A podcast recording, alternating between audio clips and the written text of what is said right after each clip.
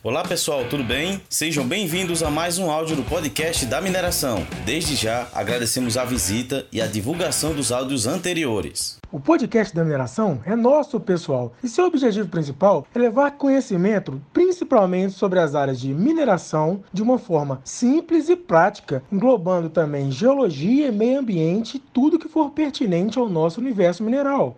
Essa é a mais nova entrevista do quadro Mino Entrevista.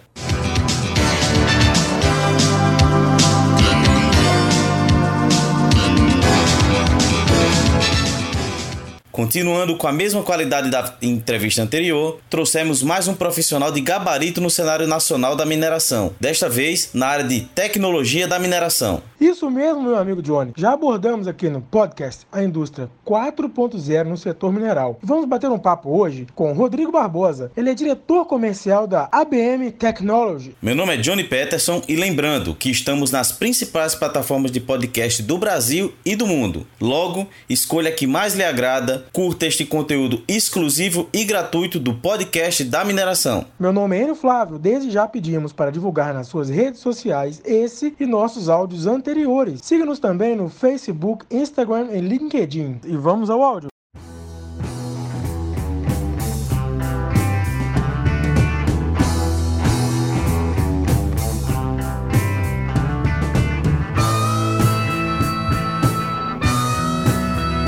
Rodrigo, muito obrigado pela sua participação no nosso quadro Mino Entrevistas. Por favor, se apresente, fale um pouquinho de você para os nossos ouvintes. Olá, Johnny. Olá, Enio. Olá, ouvintes do podcast da mineração. Meu nome é Rodrigo Barbosa, eu sou engenheiro de Minas, estudei na UFMG em Belo Horizonte e atualmente eu estou diretor comercial de novos negócios na, na BM Technology.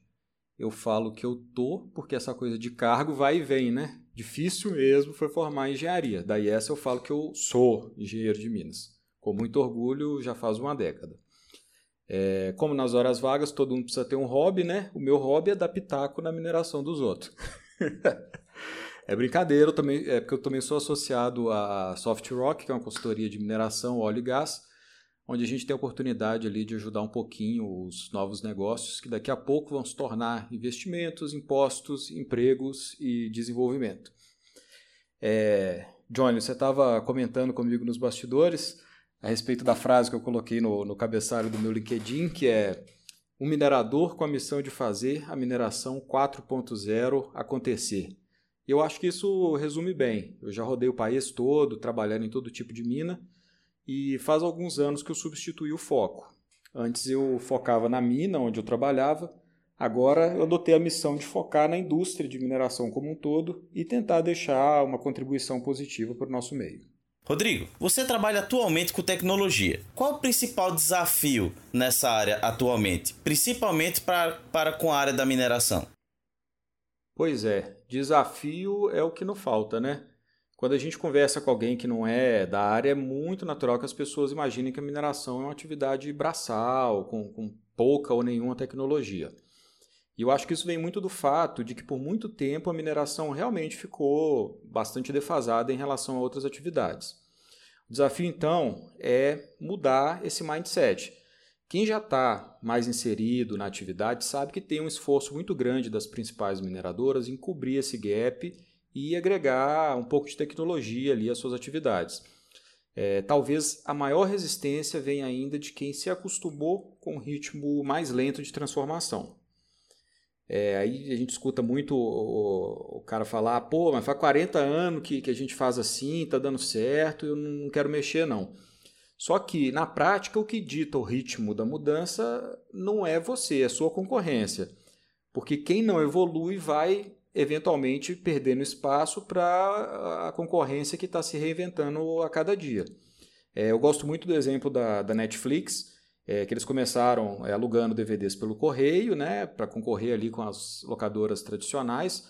É, acho que o grande nome na época era o Blockbuster, a maior é, locadora do, do, mundo. E no auge do sucesso, na hora que o Netflix estava bombando com esse modelo de negócio, eles perceberam que aquilo não era o futuro, que o futuro era online e era streaming. E eles resolveram mudar. É, agora você imagina, eles estavam no, no, no, no ápice né, do, do, do resultado positivo do próprio negócio, eles se destruíram, entre aspas, para poder nascer de novo, porque eles viam que aquilo que era o caminho. As outras locadoras que ainda estavam com aquele modelo de negócio antigo na cabeça, é, elas não tiveram capacidade de perceber isso, elas ainda nem sabiam, falam assim, pô, quem é esse Netflix? Será que eles vão me ameaçar aqui minha posição no mercado? Não, esses caras, esse negócio não vai para frente. Acabando que eles ficaram parados, Netflix revolucionou essa questão de, de filme, né, de locação de filme, e hoje em dia, essa, acho que quase todo mundo que, que é apaixonado com essa coisa de filme tem uma assinatura da Netflix ou de algum outro serviço de streaming. E as locadoras mesmo, elas acabaram sumindo. Então, é, assim, não, não, importa se tem 40 anos que está dando certo. O, import, o importante é que a gente precisa entender que sempre que é possível melhorar, é melhor que você faça isso agora. Porque se você se acomodar, na hora que a ficha cair, ficha caiu é uma expressão que já está ultrapassada, os millennials não, não, não conhecem, mas é, quando você perceber né, que, que você já está obsoleto, aí já era, você já o trem já passou, você ficou para trás e não muito difícil ou impossível às vezes de se recuperar. E isso vale tanto para a empresa quanto para profissionais. É, então a, a, a, gente precisa estar tá alinhado e aberto para estar tá sempre buscando as oportunidades. Isso é até um, uma da, parte da filosofia do Sun Tzu, né? aquele pensador chinês lá que escreveu A Arte da Guerra, que ele, de forma resumida, ele falava muito isso. Falava assim, ó, no, no, no, no combate, se você tiver uma oportunidade de ter uma vantagem, mesmo que pequena, e aquilo for possível, for viável, tiver ao seu alcance, aproveita essa vantagem, não abre mão não. Se você ficar acomodado, quem está do outro lado vai aproveitar a vantagem e você vai ficar para trás. Aqui no podcast já falamos em um programa anterior sobre a indústria 4.0. Daí nesse tema pensamos, qual você acha que é o verdadeiro diferencial na indústria 4.0, Rodrigo? E como ela está agregando para um setor em constantes mudanças, como é o nosso setor da mineração? Eu gosto muito de falar de indústria 4.0. É, na verdade, nós estamos vivenciando a, a quarta revolução industrial. Né? A primeira revolução industrial foi a mecanização, aí você começou a usar ali força da água, vapor para poder produzir. Veio depois a segunda revolução industrial, que, que vem com aquele conceito de linha de montagem, né? que, que é com o surgimento da Ford, e também o uso de energia elétrica. É, e veio a terceira revolução industrial, aí, que é a adoção de computadores e, e uso de, de robôs, automação né, como parte do processo produtivo. Bom, a quarta revolução industrial, no meu ponto de vista, é um conceito que ainda não está é, 100% formado.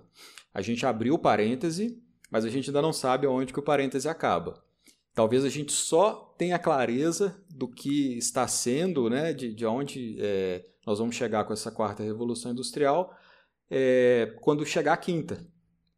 Mas, assim, em linhas gerais, se trata de uma evolução natural do uso de computadores que, em geral, elas, os computadores hoje, na maioria dos casos, eles possuem um papel de suporte e a indústria 4.0 ela transforma de suporte para um papel de protagonismo. Entra aí, por exemplo, a inteligência artificial, onde você vai delegar parte ou totalidade, às vezes, de uma tarefa para um sistema informatizado. E, e assim, na mineração, é, apesar de ser fundamentalmente extrativista, ela é uma atividade onde os conceitos produtivos são essencialmente os mesmos de qualquer outra indústria. Então, é, na mineração, o papel da linha de montagem ali ele é realizado por escavadeira, caminhão, correia transportadora, britador, é, mas no final das contas a gente não, não, não é tão diferente assim quanto às vezes a gente acha que é. Então, quando a gente pensa em mineração 4.0, é, a gente percebe que se trata de, de, de, uma atividade, a mineração, ela é mais heterogênea do que a, algumas outras indústrias. Cada mina opera dentro de parâmetros que só fazem sentido para aquela operação em particular. Então, assim, no caso da mineração, isso é especialmente interessante porque não tem uma fórmula que você consegue aplicar para tudo. Você não pode desmontar uma mina da China e montar ela é, no Brasil e achar que vai funcionar. Não, não é assim que a, a banda toca. É, Então, assim, a, acho que a grande diferença de mineração 4.0 para a indústria 4.0 é essa questão de que é, a mineração é menos linear um pouco. Bom, e aí quando a gente fala assim, não, vamos, vamos é, virar essa chave, né? Quando a gente pensa, vamos começar a medir, é, aí a gente percebe que é, é o que teve de te avanço tecnológico nesses últimos 10 anos, principalmente, é, foi uma capacidade assim explosiva de é, capturar informações, dados. Não é nem informação aí, é dado mesmo. É, e aí entra um outro pilar da, da mineração 4.0, que é o IoT, que é a internet das coisas, que se baseia no conceito de conectividade, não só de pessoas, mas também de equipamentos, máquinas, é, sistemas de monitoramento e gestão. E tudo isso gera um volume absurdamente elevado de dados. Então, para transformar esses dados em informação de verdade, aí sim, informação, né, passar de, de, de um dado que não tem significado para uma informação que é, é o significado que está ali. É, muitas vezes não é possível você utilizar técnicas tradicionais de análise. Então, essas grandes massas de dados, elas é, são o que a gente chama de Big Data, Big Data, se o seu inglês for mais bonito que o meu, é, e são é, tantos dados que para encontrar padrões ou correlações, a gente precisa adotar alguns algoritmos que são é, relativamente sofisticados, tá? É, em alguns casos, a gente utiliza o que a gente chama de machine learning. É, machine learning nada mais é que uma lógica de programação onde a gente define em linhas gerais como o software deve pensar, entre aspas, tá? porque na realidade o software não está pensando, ele está seguindo uma programação. É, mas o machine learning possibilita que a máquina repita um algoritmo inicial, que normalmente é baseado numa rede neural, ou seja, uma lógica de programação que simula alguns aspectos do funcionamento do nosso próprio cérebro. É, e nesse caso, é, é vai simular a formação de conexões e atalhos entre os, os, nossos neurônios. Né? O nosso cérebro funciona mais ou menos assim. E daí o nome rede neural, tá? dessa analogia com os nossos próprios neurônios.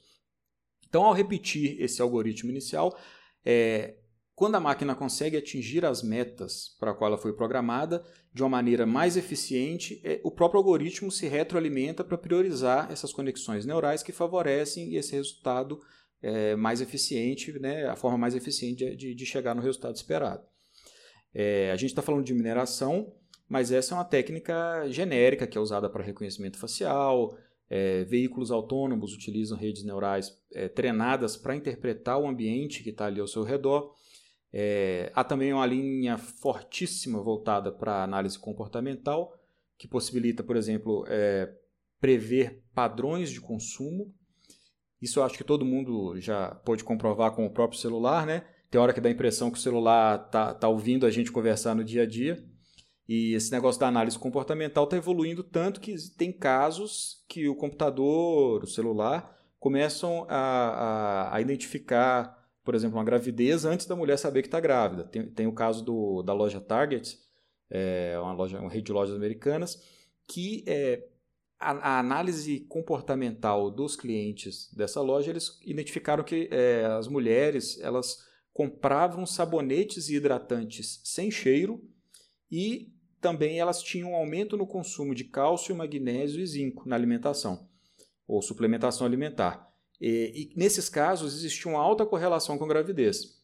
Daí o que, aconteceu? Teve um caso em particular que a loja começou a enviar cupons de descontos é, com produtos relacionados é, à gravidez. E esses cupons foram parar numa residência onde tinha uma adolescente, mulher, e o pai dessa adolescente recebeu ali os cupons e ficou pé da vida com a loja. Ligou reclamando que a filha era menor de idade, eles estavam incentivando ela a engravidar, aquilo era um absurdo. É, mas não preciso nem falar que, lógico, que a menina estava grávida, o pai não sabia, né? O computador percebeu antes do pai. Isso foi em 2012. Tá? A coisa já está muito mais avançada hoje. Hoje em dia, praticamente todos os serviços de inteligência utilizam esse tipo de análise, por exemplo, para identificar terroristas e criminosos. Bom, o fato é que o potencial de avanço da captura e interpretação de dados na mineração é elevadíssimo. Então, é, quem está nesse ramo de mineração sabe o, o, quanto que é importante a experiência de campo e o feeling né, para a tomada de decisões ali no dia a dia. E, e isso, isso é uma coisa é, parcialmente cultural, mas que a gente sabe que é, é muito importante, porque você é, tem muitas vezes você tem um grau de sofisticação técnica relativamente baixo em muitas das minas. E na ausência de informações e parâmetros técnicos para tomada de decisão, o que o recurso que tem é, é basear a tomada de decisão na experiência. A gente trabalha assim desde sempre e, e dá para ter bons resultados baseados apenas no feeling. Só que nós, seres humanos, temos limitações e, e a gente não consegue responder de forma ideal a toda a situação. Então, o que eu quero falar com isso é que quando a gente não tem informação concreta, a experiência ajuda a amenizar essa deficiência, mas a gente tem que ter consciência que nós estamos longe de uma operação otimizada. Quando a gente começa a adotar controles e métricas baseadas em uma cultura de fatos e dados, aí a dependência do feeling diminui e as decisões passam a adotar parâmetros técnicos e esse é o primeiro passo para trabalhar de uma maneira otimizada. Então, é, a mineração 4.0, a indústria 4.0, elas entram nesse passo da gente poder passar de um, de um momento de, de percepção individual para a gente passar para uma cultura mesmo de fatos e dados e ter uma independência na forma como a gente lida com os problemas e os desafios do dia a dia.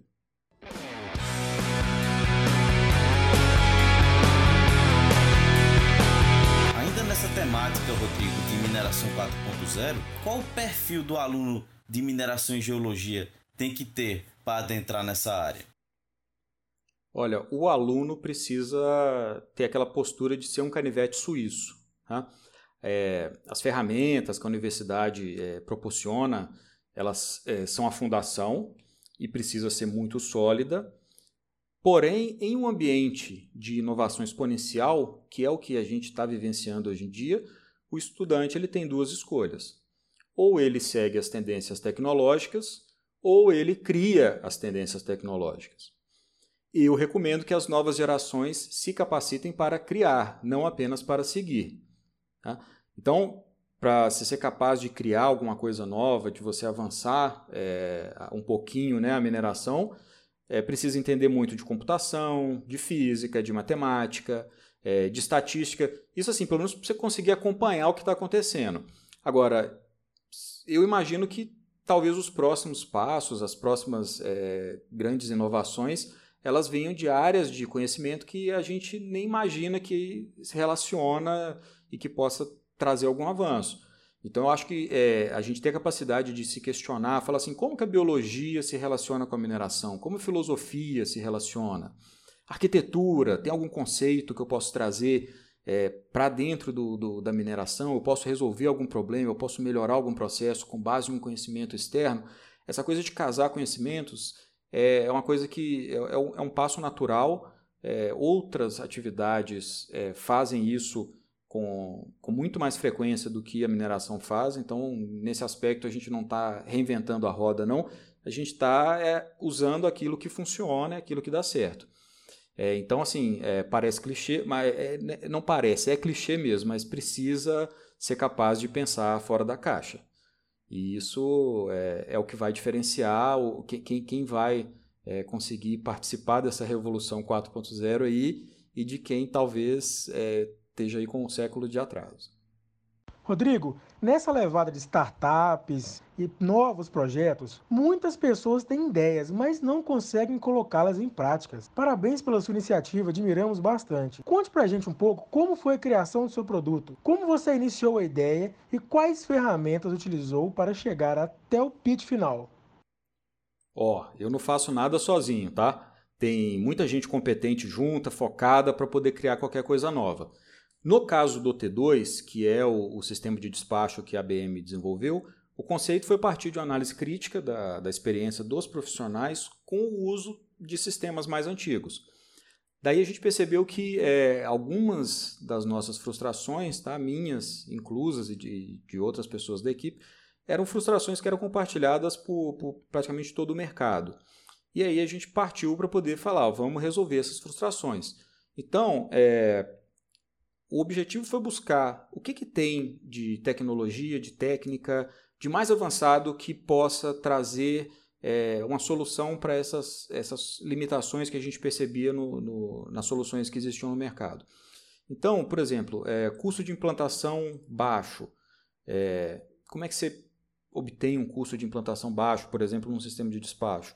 É, uma das coisas que a gente fez foi buscar a forma de eliminar o máximo possível infraestruturas pesadas, coisas que de repente a gente podia é, adotar um conceito tecnológico mais moderno e, e tirar aquilo ali. É, outra coisa, por exemplo, flexibilidade para personalização. Os, alguns sistemas mais antigos é muito difícil você alterar alguma coisa ali dentro, principalmente depois que o sistema está rodando. Então, o que, que existe de tecnologia para poder dar mais flexibilidade? Conectividade fora da mina. Eu quero poder tirar meu celular e ver lá o que está acontecendo na mina, quanto que foi a produção na hora, é, que, que, caminhão que está parado, o que, que quebrou, o que, que rodou, como é que a coisa está rodando, como é que foi o turno anterior. É, isso de qualquer lugar, porque hoje em dia você, essa coisa de, de é, mobilidade, né, de você você tá mesmo distante, você está participando ativamente da, da operação é uma coisa que é, é essencial. É, questão de segurança da informação e confiabilidade também é uma coisa que é absolutamente necessária, então é, é um, é um, foi um dos pilares é, para desenvolver. É, a questão de complexidade do uso, existem algumas soluções que a pessoa, às vezes, que, que, que vai desenvolver a tecnologia, ela é uma pessoa muito técnica do ponto de vista de tecnologia, mas às vezes ela é uma pessoa que não tem muito aquele, aquela pegada de como que a, a, essa coisa vai ser usada no dia a dia, quem são as pessoas que estão usando isso no dia a dia. Então, é, foi um trabalho muito grande de é, fazer, fazer um, um, um, acompanhamento, pegar o feedback dos operadores das máquinas, é, do, das pessoas que trabalham com despacho, do, do, dos gestores. É, a questão do custo-benefício ser acessível também para operações de pequeno e médio porte, porque é, os, o conceito de um sistema de despacho sempre foi uma coisa muito cara, com investimento muito alto e que não, não era viável para uma empresa, mesmo quando a gente pensa em mineração, fala que é pequeno e médio porte, são empresas grandes, né, mas é, que não, não justificaria um investimento muito alto. Então, o objetivo era fazer uma coisa acessível para essas empresas e desburocratizar também a questão do relacionamento com os clientes. Então, o T2, T2 é um, uma contração ali de Truck Track, que é o, nome que foi dado ao software. Ele ficou três anos fechado, a gente foi desenvolvendo, testamos em duas mineradoras parceiras durante esses três anos. Durante esse período, a gente pôde amadurecer o sistema, é, alinhar a tecnologia com a expectativa dos usuários, deixamos tudo muito redondinho para que pudesse ser implantado em qualquer mina. E aí, só no final de 2017 que nós abrimos o sistema para o mercado e foi muito bem recebido. É, a gente trabalha com o conceito de desenvolvimento contínuo, por isso, desde que a gente abriu em 2017 até hoje, é, a gente já agregou uma série de, de ferramentas novas. A gente criou funcionalidades, por exemplo, que nunca tinham sido feitas por nenhum outro sistema de despacho do mundo. E, e a resposta tem sido tão positiva que já começaram a surgir alguns spin-offs que a gente utiliza ali o mesmo coração né, do, do T2, mas com foco, é, por exemplo, a operação de logística rodoviária, então a gente tem um produto específico para isso, é, para agronegócio. E nós lançamos também esse ano o CERT Survey, que é uma tecnologia voltada para o monitoramento de barragens e que aplica os conceitos de análise comportamental, é, igual eu tinha comentado lá, o, o caso né, do, do, do da, da, da gravidez lá da menina, é, só que na, nesse caso a gente está aplicando essas análises para poder certificar a confiabilidade das inspeções realizadas. Então, é, essa coisa de, de, análise comportamental é um pouco parecida com o que o Google, Facebook, a Amazon e companhia limitada fazem. Né? O foco deles é venda de produto, porém no Cert Survey o foco é salvar vidas. É, imagina, a autodiretoria muitas vezes tem pouco contato com a operação, em muitos casos tem conhecimento técnico limitado, então, sem uma ferramenta dessas, é praticamente impossível assegurar um nível aceitável de compliance. É, é uma forma que é, nós da BM a gente encontrou de proporcionar um, uma elevação aí na, na, régua de segurança de barragem. Então, com relação a, a, ferramentas, a gente percebeu que o conceito de tratamento de dados das minas precisava evoluir. Um dos alicerces tecnológicos que nós adotamos foi construir todo o sistema com base em um modelo de banco de dados próprio para trabalhar com Big Data. Então a gente é, não costuma pensar que despacho é Big Data, mas quando a gente pega o histórico de um ano de operação, é que a gente vê que a coisa começa a ficar inviável se você não tiver uma tecnologia adequada para tratar aqueles dados. É, o T2 é o primeiro sistema de despacho do mundo a utilizar um banco de dados não relacional, que é o que tem de mais avançado no mundo nessa área. A gente já está trabalhando com ferramentas de geoprocessamento pesado, que não, não seria possível sem esse tipo de tecnologia. E aí o T2 consegue, por exemplo, identificar padrões e mostrar visualmente no mapa onde que acontecem determinados desvios. Então isso já é uma coisa que não existia, que nós criamos e com base muito no, no, no feedback do, do, dos próprios usuários. E tendo, lógico, né, um, um sistema que foi pensado para suportar esse tipo de coisa. Hoje o sistema é todo baseado na nuvem, então não precisa de montar nenhuma infraestrutura de TI na mina, é, não precisa instalar nada nos computadores. Isso para o pessoal da TI é um paraíso, porque daí você evita o tráfego de dados na rede interna da empresa, você não tem o risco de segurança da informação, porque você não expõe nada, né, a rede corporativa. É, nas máquinas, o tracker é, é um tablet normal com Android. Aí, lógico que tem uma case super poderosa, resistente a poeira, água, vibração, pancada. Então, assim, o resumo da, da, das ferramentas é um banco de dados não relacional, a interface web para gestão do sistema e dos relatórios, você não precisa instalar nada, e a gente utiliza a aplicação móvel para Android nos trackers, que é uma tecnologia é barata e acessível e facilmente implantada em qualquer lugar. Rodrigo, novamente agradecemos a sua participação. Tenho certeza que ela elevou muito o nível do nosso podcast. Agora o espaço é seu. Pode divulgar um produto, um serviço, o que você quiser. Eu é que agradeço. Muito obrigado mais uma vez pelo convite. Quem quiser conhecer mais pode acessar www.abmtechnology.com.br mas eu acho que o mais, a divulgação mais importante é essa aqui mesmo, é, é desmistificar um pouco a questão de tecnologia para mineração e tentar mostrar que nós temos capacidade técnica e tecnológica para desenvolver tecnologia de ponta aqui no Brasil.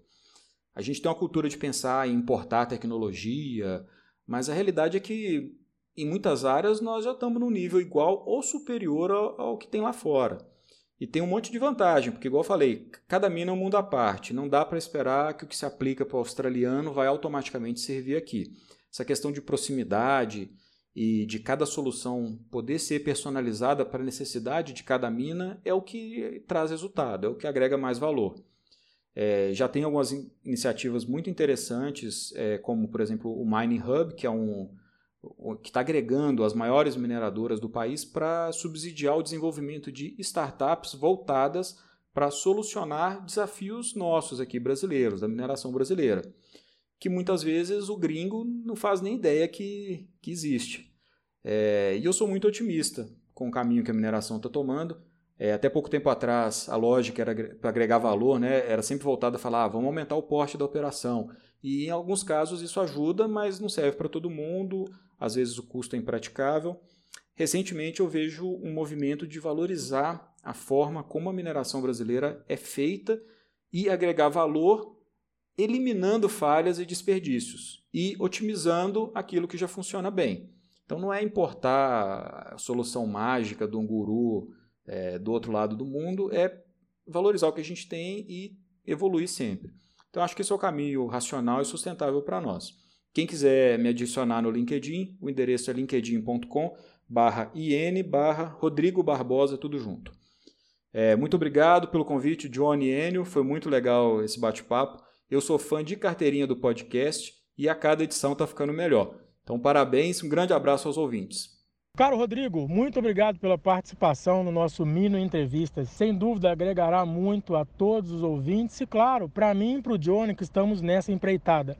Tenho conversado bastante com os amigos da mineração, Rodrigo, sobre como encaixar uma startup ou uma ideia de uma indústria 4.0 e uma indústria extremamente dinâmica como a mineração. Às vezes ficamos limitados com as constantes mudanças, tanto em valores comerciais das commodities, quanto em adaptabilidade técnicas, né, como vem ocorrendo, por exemplo, com a questão das barragens, da disposição dos empilhamentos a secos, dry stakes e outras ferramentas que surgem após as demandas. Mudamos após grandes demandas e grandes desafios. Mas a visão e a experiência é fundamental para chegarmos no objetivo de melhoria contínua. É o que você tem, uma experiência e o mais importante, gostar e saber de compartilhar isso com as pessoas. Acredito muito que a evolução da comunidade da mineração é de acordo com o envolvimento de todos que estão nela. Estamos em um setor extremamente restrito, somos poucos profissionais e privilegiados de estar no mesmo. Porém, precisamos aumentar nossos grupos de estudos e nossos compartilhamentos de ideias. Lembrando que entrevistas como essas vocês só conseguem assistir em simpósios, congressos, palestras ao Brasil afora, mas precisa se locomover e gastar para assistir. E aqui no podcast da mineração está disponível gratuitamente. Temos agora entrevista com o Rodrigo, já fizemos com o Gilvan, já temos marcado aí várias entrevistas com profissionais também de enorme peso e enorme importância para o cenário nacional. Muito obrigado mais uma vez. Desejo sucesso no seu software, desejo sucesso na sua empresa e o mais importante, sucesso nos seus projetos. Eu e o Johnny ficamos extremamente satisfeitos e felizes com o seu convite em fazer parte do nosso programa. Conte conosco e participe também dos outros áudios. Um grande abraço, eu sou o Enio Flávio. Meu nome é Johnny Peterson. Não deixem de curtir esse áudio, divulgar para suas redes sociais, nos seguir no LinkedIn, Instagram, Facebook curtam nossos áudios, porque isso vai dar uma força muito grande para a gente continuar fazendo esse trabalho. Meu nome é Johnny Peterson e lembre-se: mineração pode não ser o futuro, mas não existe futuro sem a mineração. E até o próximo áudio.